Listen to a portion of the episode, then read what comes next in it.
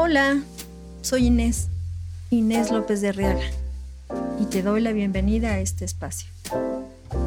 Te comparto mi historia, de cómo fue atravesar el dolor y la pérdida, cuestionármelo todo y reconstruirme desde los escombros. Tal vez te ayude a perderle el miedo a la libertad y encuentres la esperanza de un camino propio a la felicidad. Esto es Bitácora del Adiós.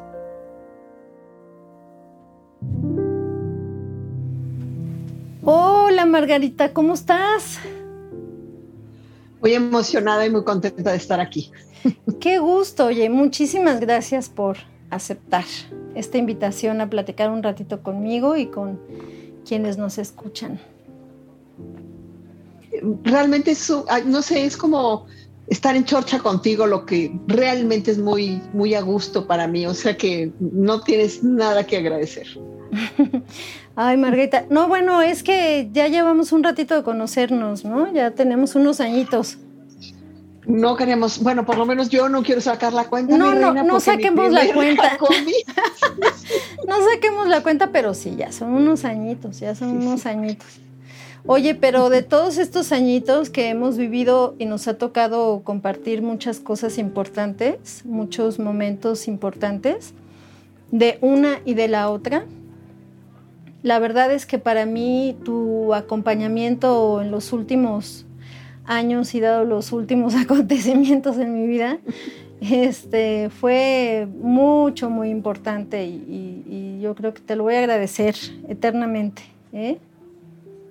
Ay, este, bueno, me muerdo el rebozo porque, ¿sabes?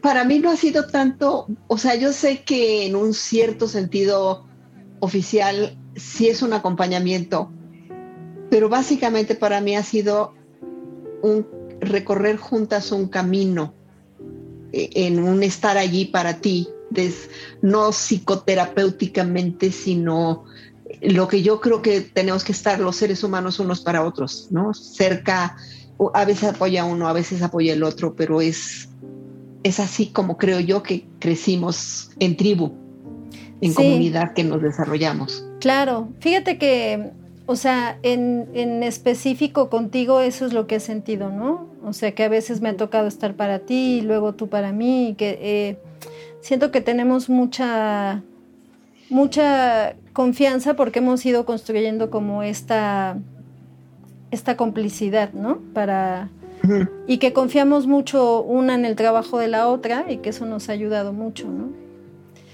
Sí, sin duda. Yo particularmente siento, y ahora es que podemos empezar a hablar un poquito de qué es, de qué es esto de la terapia craniosacral, ¿no? Pero yo, yo particularmente, fíjate que algo que he sentido muy lindo es que mm, cuando estoy contigo, siento un espacio muy seguro en el que mm, pasan cosas a nivel de mi cuerpo, pero también a nivel de mis emociones y que sea lo que sea que pase, es, está bien recibido y hay como el tiempo y el espacio para permitir. Es como lo que siento más que nada es que se permite que suceda lo que necesita suceder en ese momento, tanto en el cuerpo como en las emociones, en la integración de, todo esto, ¿no? Entonces, pues lo que he sentido cada vez que estoy en una sesión contigo es que creas este espacio de contención muy amoroso y muy respetuoso y con esas manos mágicas que tienes y entonces esta sabiduría se empieza a, desplegar, ¿no? Esta sabiduría del cuerpo, pues de esta orientación, esta orientación a la sanación. No sé cómo lo ves. Como... Es, fíjate que de las cosas que yo siento que han sido un enorme regalo en mi vida es haber encontrado un espacio laboral que resuena con mis valores humanos y que, que, está en sintonía o también resuena con lo que yo creo a nivel espiritual. Y es este confianza profunda en que cada uno de nosotros tiene una capacidad interior de autosanación. O sea, no solo si yo me corto una mano y es una herida no, no gigantesca, sino una herida suficientemente pequeña, si la mantengo limpia, el cuerpo la cicatriza sola. O incluso, aunque me pongan unos, digamos, unas puntadas, las puntadas son para mantener la herida cerrada, digamos, las, dos lados de la herida cerrados. Pero el que crea la cicatriz es la capacidad de autosanación del cuerpo. Y yo creo que esa sabiduría interior está físicamente en este sentido de una capacidad de autosanación, pero que también interiormente tenemos los recursos para sanar nuestro dolor emocional o nuestras lastimaduras, etcétera. Entonces, yo creo que es de eso de lo que se trata, de encontrar el espacio para contactar eso. Y para mí, se trata del espacio terapéutico. Es ofrecer ese espacio seguro en donde cada uno de nosotros puede encontrar sus propios recursos interiores. O sea, yo creo que va por allí y yo quisiera ser humanamente capaz de hacer eso 24/7, o sea, todos los días de mi vida, pero humilde no me sale siempre. Pero por lo menos cuando estoy con alguna persona amiga como tú, cuando, cuando hemos estado compartiendo espacios difíciles, o tuyos o míos, creo que eso es un poco lo que hace ese proceso de sanación, que tú estás para mí sin juicio o que yo estoy para ti sin juicio y sin expectativas, que surja lo que está bien para que surja y punto. Sí, bueno, en, todo este ratito de platicar, mm, me quedo pensando, o, sea, yo voy identificando los principios de Jacomi en todo lo que acabas de decir. y me quedo pensando, pues por eso es tan compatible con la, con la terapia craniosacral, ¿no? Porque hay principios muy similares, o sea, este, esta sanación que viene de adentro hacia afuera, que es la organicidad, este principio de unidad, que es como hacemos un sistema, ¿no? Entre, entre, entre el que está trabajando y el que está facilitando, que a la mera hora se hace como una cosa revolvente, ¿no? En, en la que ambas partes estamos pues sanando, ¿no? También el que acompaña sana cosas. Y entonces, Margarita, me gustaría mucho que, nos digas así, como, como para que lo entienda la abuelita, este, ¿qué es la terapia cráneo-sacral? Bueno, pues, eh, a ver, dicho así como muy, muy brevemente. La terapia cráneo-sacral es una terapia de manipulación suave, o sea, es una terapia que se hace con las manos. Y lo que buscamos, en pocas palabras, es las zonas en donde hay una parte del cuerpo que está, digamos, atorada. O sea, unas capas de piel que no se deslizan como se tendrían que deslizar, o unas costillas que no se abren como se tendrían que abrir, o uno, o sea, cualquier parte del cuerpo que tendría que tener un movimiento de un rango determinado que es el correcto fisiológicamente y que por alguna razón ese movimiento natural no se da como tendría que darse. Nosotros entramos en contacto con el cuerpo, buscamos uno de los muchos ritmos que el cuerpo tiene, el respiratorio, el sanguíneo, el este, cómo corre la linfa, etcétera. Uno de ellos es el ritmo sacral y al ponernos en contacto con ese ritmo, encontramos esas áreas del cuerpo donde el movimiento no es el que tendría que ser el correcto para esa persona y ayudamos a que eso que está atorado se suelte. Entonces, y lo hacemos con 5 gramos de presión, 5 gramos es lo que es una moneda de 2 pesos. O sea, es súper, súper suave. Pero es un trabajo en donde estamos usando el cuerpo como interfase, como, como el campo de lenguaje con el que nos comunicamos, el, digamos, el cliente en la mesa de masaje y el terapeuta. Pero nuestra intención como terapeutas craniosacrales es, o por lo menos desde la perspectiva Pletcher, que es la que yo trabajo, es hacer, crear un espacio de seguridad para que se dé la integración de la persona en el sentido de ni áreas del cuerpo que no se mueven como tendrían que moverse o que no sienten o que no están conectadas, pero tampoco pensamientos que no son permitidos o ideas a las que no les abrimos el espacio, ni emociones que no queremos sentir o que no reconocemos y honramos dentro de nosotros, ni contacto con la trascendencia o lo espiritual o como cada quien le quiera llamar, que no está siendo reconocido, sino reconocer todas nuestras áreas que nos integran como ser humano, como persona en el planeta Tierra, y entonces abrir el espacio como terapeutas craniosacrales durante las sesiones, nuestra intención es abrir el espacio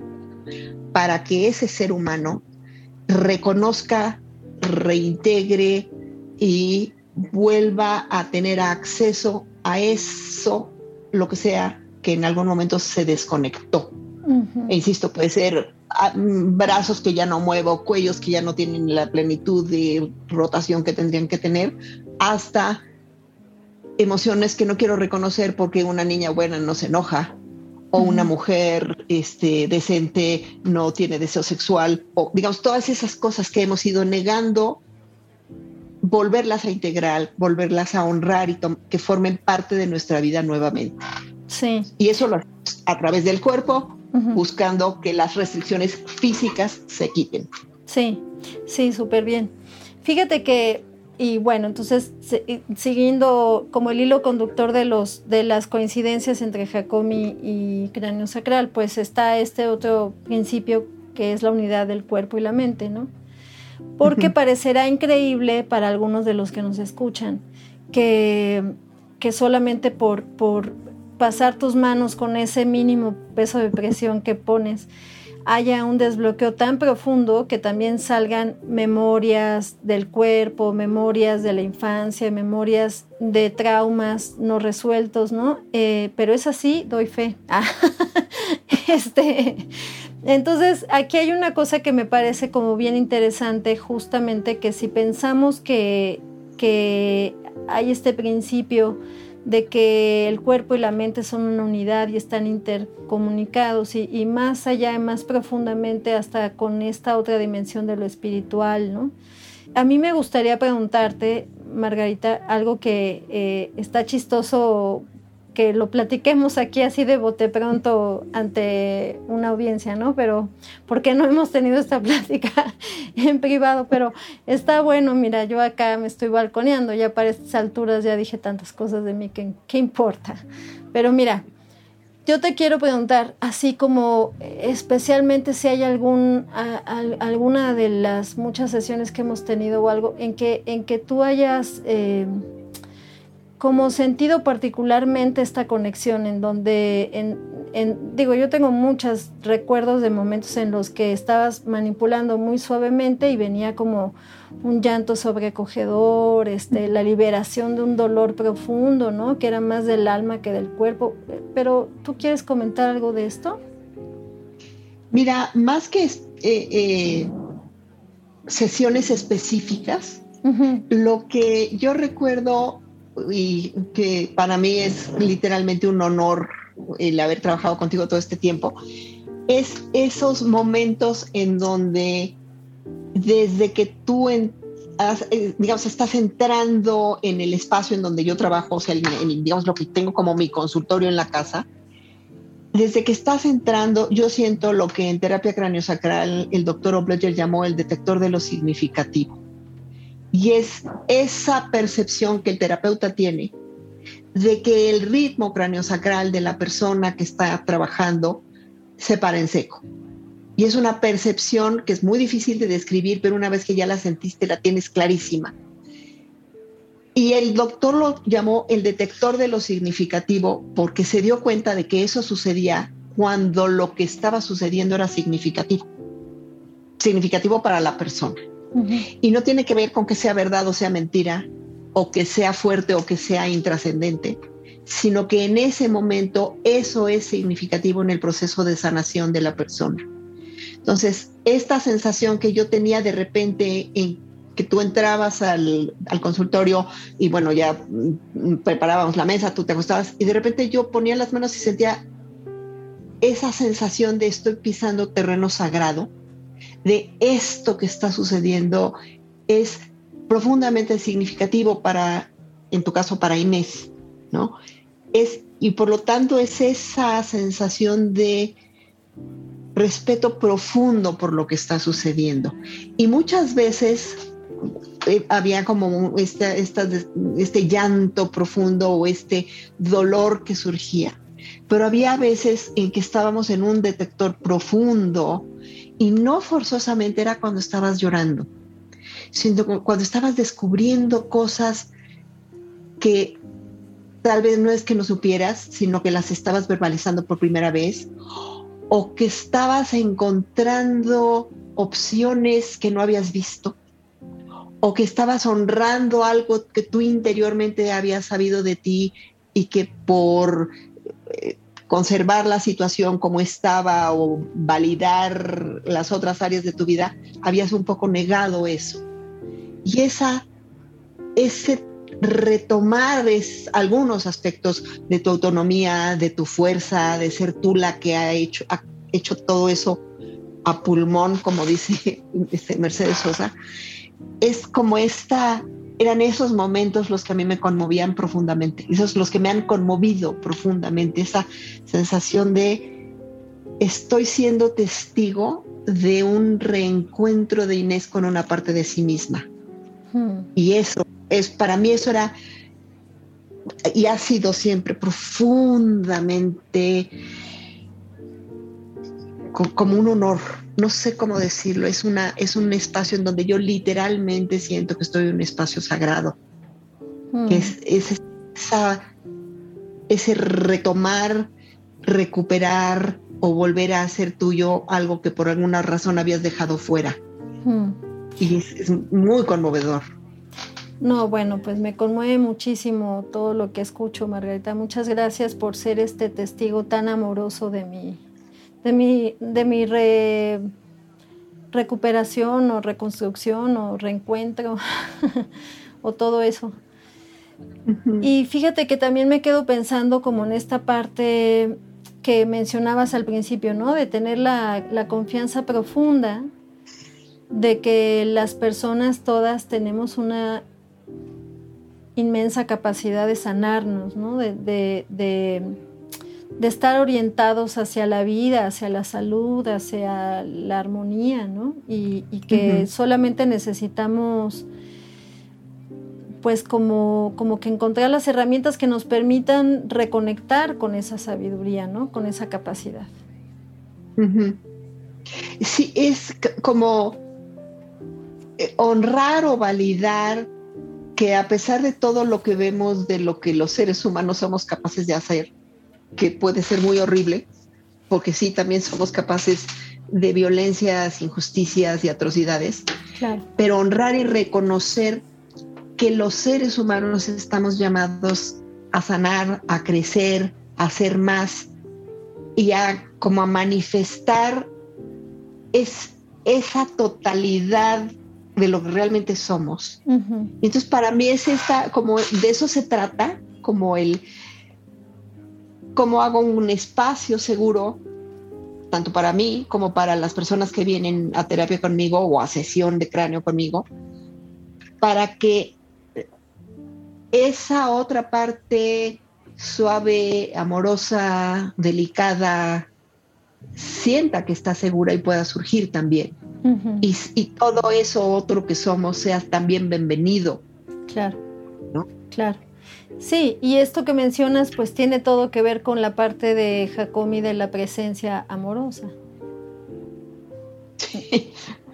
Sí. Por eso desde que llega, ¿recuerdas que cuando llegué a, a este Jacomi dije, es que somos primos hermanos, o sea, Cralo Pletcher y Jacomi somos primos hermanos, ¿no? Totalmente, pues sí, porque son estos métodos que tienen como principio la no violencia, ¿no?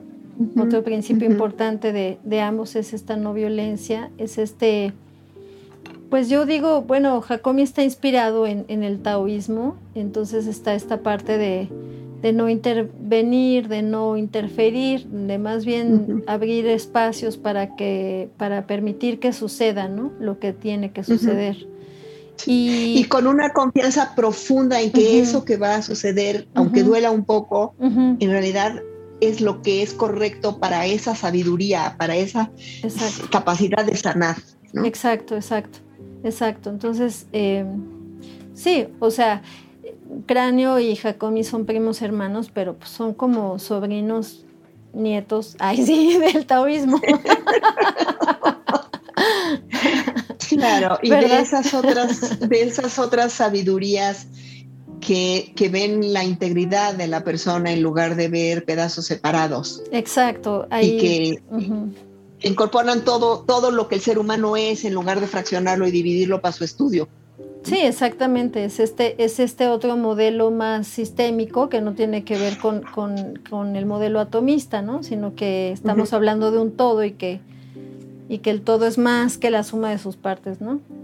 Y está también, creo, esta parte de poder sostener el espacio sabiendo que, que, para mí, Margarita, esto ha sido muy importante porque mira, como maestra de Jacomi lo he repetido en mil veces, ¿no? Eh, presencia amorosa significa estar ahí para la persona esté como esté, ¿no? Ser capaz de estar con su rabia, con su dolor, con su tristeza, con su miedo, con su asombro, con su felicidad, con lo que sea que está pasando eh, para esa persona, poder estar ahí sosteniendo el espacio. Pero yo, pues esto ya, ¿no? Lo puedo decir dormida y de cabeza y hacia atrás y todo, porque lo he repetido un millón de veces. Pero una cosa es eso y otra cosa, y, que tengo que decir eso, pues, o sea, y otra cosa es palparlo y vivirlo en mi persona sesión tras sesión contigo, ¿no? O sea, siempre he sentido que no importa lo que traiga, estás ahí para mí y que no hay ningún juicio y que estás sosteniendo el espacio para que yo pueda desplegar lo que sea que necesito eh, y eso es invaluable, ¿no? Invaluable, de verdad. No sabes cómo, digamos, el gusto que me da que, digamos, visto desde afuera de mí, porque yo tengo esa intención, claramente, pero que tú lo hayas percibido me da una enorme satisfacción. Y además está también como honrar eso que el doctor Obledger dijo hace más de 30 años y que ahorita se está como poniendo muy en el tapete desde el trabajo de trauma y etcétera. Y el doctor Obledger lo dijo hace 30 años, que es no enfocarnos en lo que no funciona, en lo que está lastimado, en lo que duele, sino abrir el espacio a que todo eso otro que también es esa persona todos sus recursos, toda su sabiduría innata, todas sus certezas, todo lo que sí ha funcionado, sea lo que con lo que yo, yo terapeuta o yo, digamos, sacralista, resueno. Y entonces desde ese resonar con lo que sí funciona, con lo que sí hay, con lo que sí, las fortalezas que allí están, entonces la persona las puede reconocer en sí misma. Y entonces desde allí es desde donde se, vuelve a crear esta capacidad, más bien se vuelve a reconectar la capacidad de autosanar que siempre estuvo. Claro. Y es, esto de no, juzgar, porque si yo me estoy clavando en lo que no funciona, pues no hay manera. Sí, sí, no, es que es, es que es bien distinto, bien distinto cuando lo que sientes es que todos tus recursos están ahí disponibles para salir adelante de cualquier situación y no estar enfocándote en, eh, en, todo lo que está costando trabajo o en todo lo que está lastimado o doliendo, ¿no? Definitivamente, pues que es parte también de la presencia amorosa, ¿no? Esta parte como de, como de poder eh, conectar con los recursos. Y, ciertamente, pues también es algo que, siempre me sucede cuando voy contigo a sesión, ¿no? Siempre es algo como sintiéndome capaz, ¿no? De, enfrentar lo que sea, ¿no? Como que reencuentro, en, este, en esta parte de reencuentro que hablábamos hace rato, pues siempre reencuentro mis recursos, ¿no? Mis capacidades, me acuerdo. Así ah, es cierto que yo, ya, ya me acordé que yo sí puedo con esto. Oye, Margueta, ya ahorita que mencionaste el, tema del trauma, el trauma que ahora pues se habla tanto, ¿verdad? De, trauma, está como, como que es un tema que está ahorita muy, muy puesto sobre la mesa, digo, está bien. Em, luego no sé si todo, todo tenga, no sé si todo es trauma. ¿Qué opinas? Ver, eh, curiosamente, justamente hoy estuve en una reunión de maestros del Instituto Bletcher de todo el mundo sobre cómo, cómo vamos a incorporar esta nueva información que está surgiendo sobre lo que pasa fisiológicamente, que sí se puede denominar trauma y que no se puede denominar trauma, y etcétera, etcétera. Y justamente eh, lo que lo que se decía era que si nosotros dejamos de ver al ser humano en su totalidad, nos vamos a ir de boca sobre el asunto del trauma, porque todos tenemos asuntos no resueltos. Claro. Y en un cierto sentido se puede hablar de que todo eso es trauma. Pero como está el boom, que creo yo en parte se debe a todo lo que se ha descubierto a nivel fisiológico, o sea, los descubrimientos de cómo funciona en más detalle el sistema nervioso autónomo y cómo hay un reciclarse o un repetirse o una respuesta que se instala en el sistema nervioso autónomo, etcétera. O sea, pero más allá de eso, nosotros podemos irnos, como quien dice, de cuernos o dejarnos como irnos con el, la seducción de toda esta neurociencia y dejar de ver a la persona como una totalidad. Y un ser humano que sobrevivió al trauma fue más fuerte que su trauma. Claro. Entonces yo puedo quedarme en, híjole, tuvo trauma, o puedo ver, wow, fue más allá de eso y está vivo.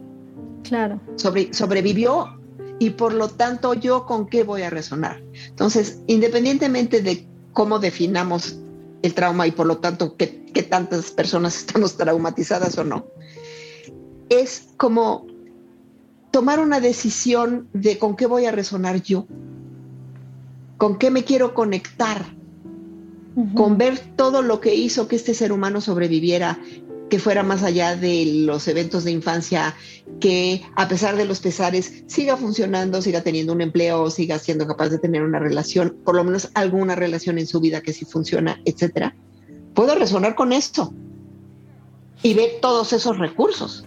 Es que fíjate, eh, eh, sí, totalmente de acuerdo contigo. A mí me pasa que me, me, preocupa un poco otra vez que estamos en esta era de la, de la entrecomillado información en donde todo el tiempo está habiendo un bombardeo y em, es como, como este, de pronto empezó a correr la información acerca del narcisismo eh, de tal manera que ahora todo el mundo cree, uno, que su relación es tóxica, le llaman tóxico a cualquier cosa, a cualquier cosa que sea desagradable ya le llaman tóxico, digo, nada, niños, a ver no todo es tóxico, este, pero también todo es narcisista y todo es narcisismo. Y digo, bueno, en un sentido, todos, todos, todos tenemos un grado de herida narcisista, ¿eh?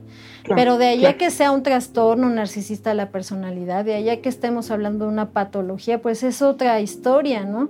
Pero me parece peligroso incluso que, bueno, pues hay tanta información o desinformación y ya sabes, youtubers que están hablando de esto y no sé qué. Y entonces pasa similar con el trauma, ¿no? O sea, de pronto es así como, como ya un montón de, de, de, webinars y esto y el otro con la información del trauma que me empieza a dar trauma. Ay, sí, no, es cierto, pero,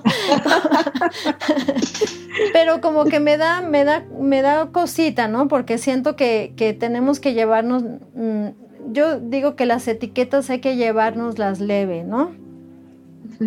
En ese sentido, yo resueno mucho con este planteamiento de Jacomi de no veas a la persona desde su diagnóstico, desde su etiqueta o desde lo que se dice que le pasó, sino nuevamente vuelve a ver a ese ser humano en su totalidad y en todo lo que sí funciona, sí, sí ha sido capaz de hacer y etcétera. Y desde allí ayudar a integrar esas partes de sí misma que por la razón que sea, y si queremos le podemos llamar trauma, todas esas partes que sean con las que no tiene contacto o que no logra que funcionen o que a las que no tiene acceso como un recurso de vida concreto. Es que, Vamos a tomar contacto con lo que sí. Claro, es que además te voy a decir algo. Hace, hace poco escuché a una persona, me llamó mucho la atención porque ella estaba diciendo que, que a veces nos sobreidentificamos con ese diagnóstico que nos dan, ¿no?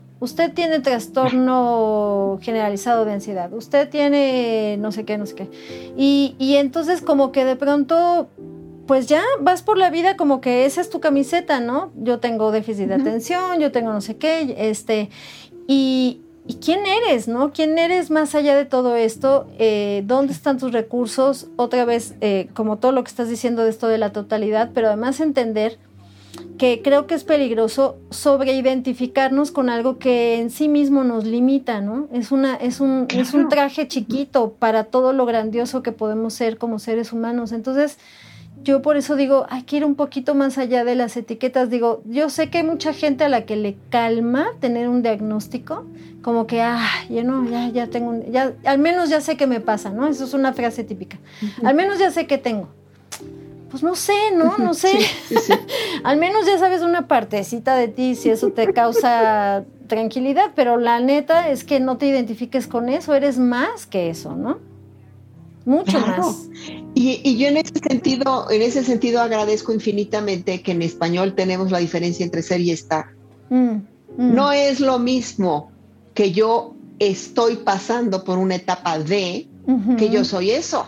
Claro, claro. O sea, No, eso no me define, no define mi ser, no es mi esencia. Es un accidente en mi vida, es una circunstancia, es una etapa. Claro. Probablemente una etapa larga, probablemente una etapa difícil, probablemente una tarea de vida, pero yo soy más lo que, yo soy, es mucho más, mucho que, más eso. que eso. Claro, claro, totalmente. Ay, Margarita, estoy feliz platicando contigo, pero tenemos que ir cerrando. Así pasa cuando sucede, mi reina. Así es. Cuando ya se empieza uno a picar. Hay que ¿Verdad? Qué horror, caray, pero ya, ya sí. Oye, este, queridísima, pues Qué rica plática, yo sabía que iba a estar bien a gusto. Nada más, como, ¿con qué te gustaría este, cerrar a ti como de esta...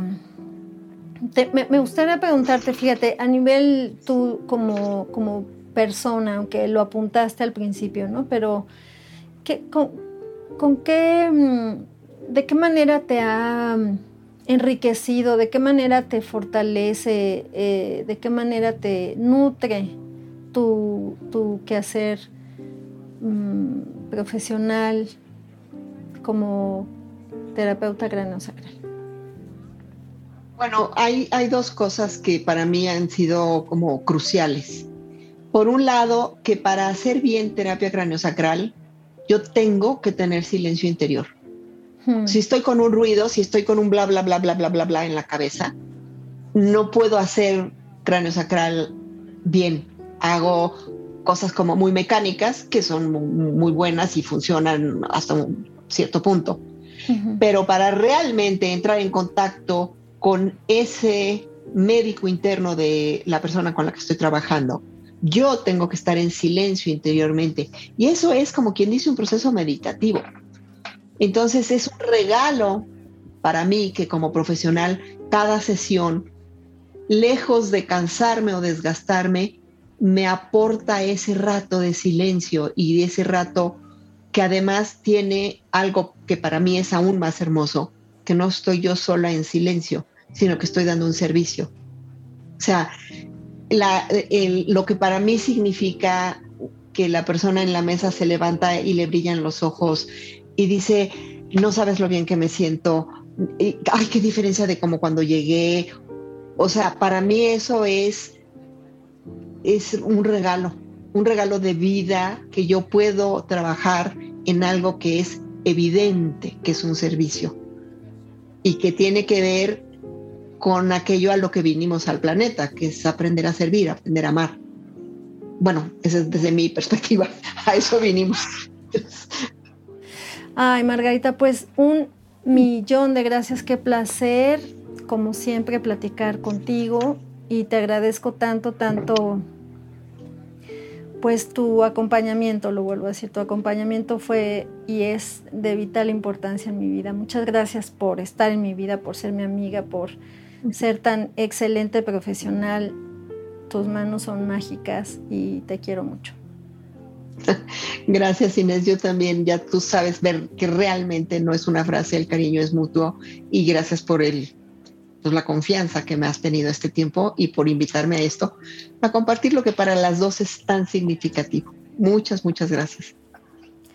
Bueno, pues muchas gracias a todos los que nos escucharon hoy y adiós. A ti, que amablemente has decidido escucharme, quiero invitarte a visitar mi blog. Ahí profundizo un poco más en los temas que estamos tocando aquí y te doy referencias de libros o videos que pueden ayudarte. Lo puedes encontrar en mi página web, ineslopezdearriaga.com.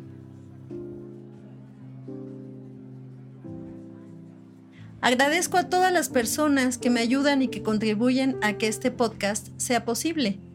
Te invito a seguirme en mis redes sociales. Facebook, Inés psicoterapeuta. Instagram, arroba Inés López de Arriaga y mi página web ineslopezdearriaga.com. Y si te gustó este episodio, te pido que lo compartas a alguien que también pueda beneficiarse al escucharlo.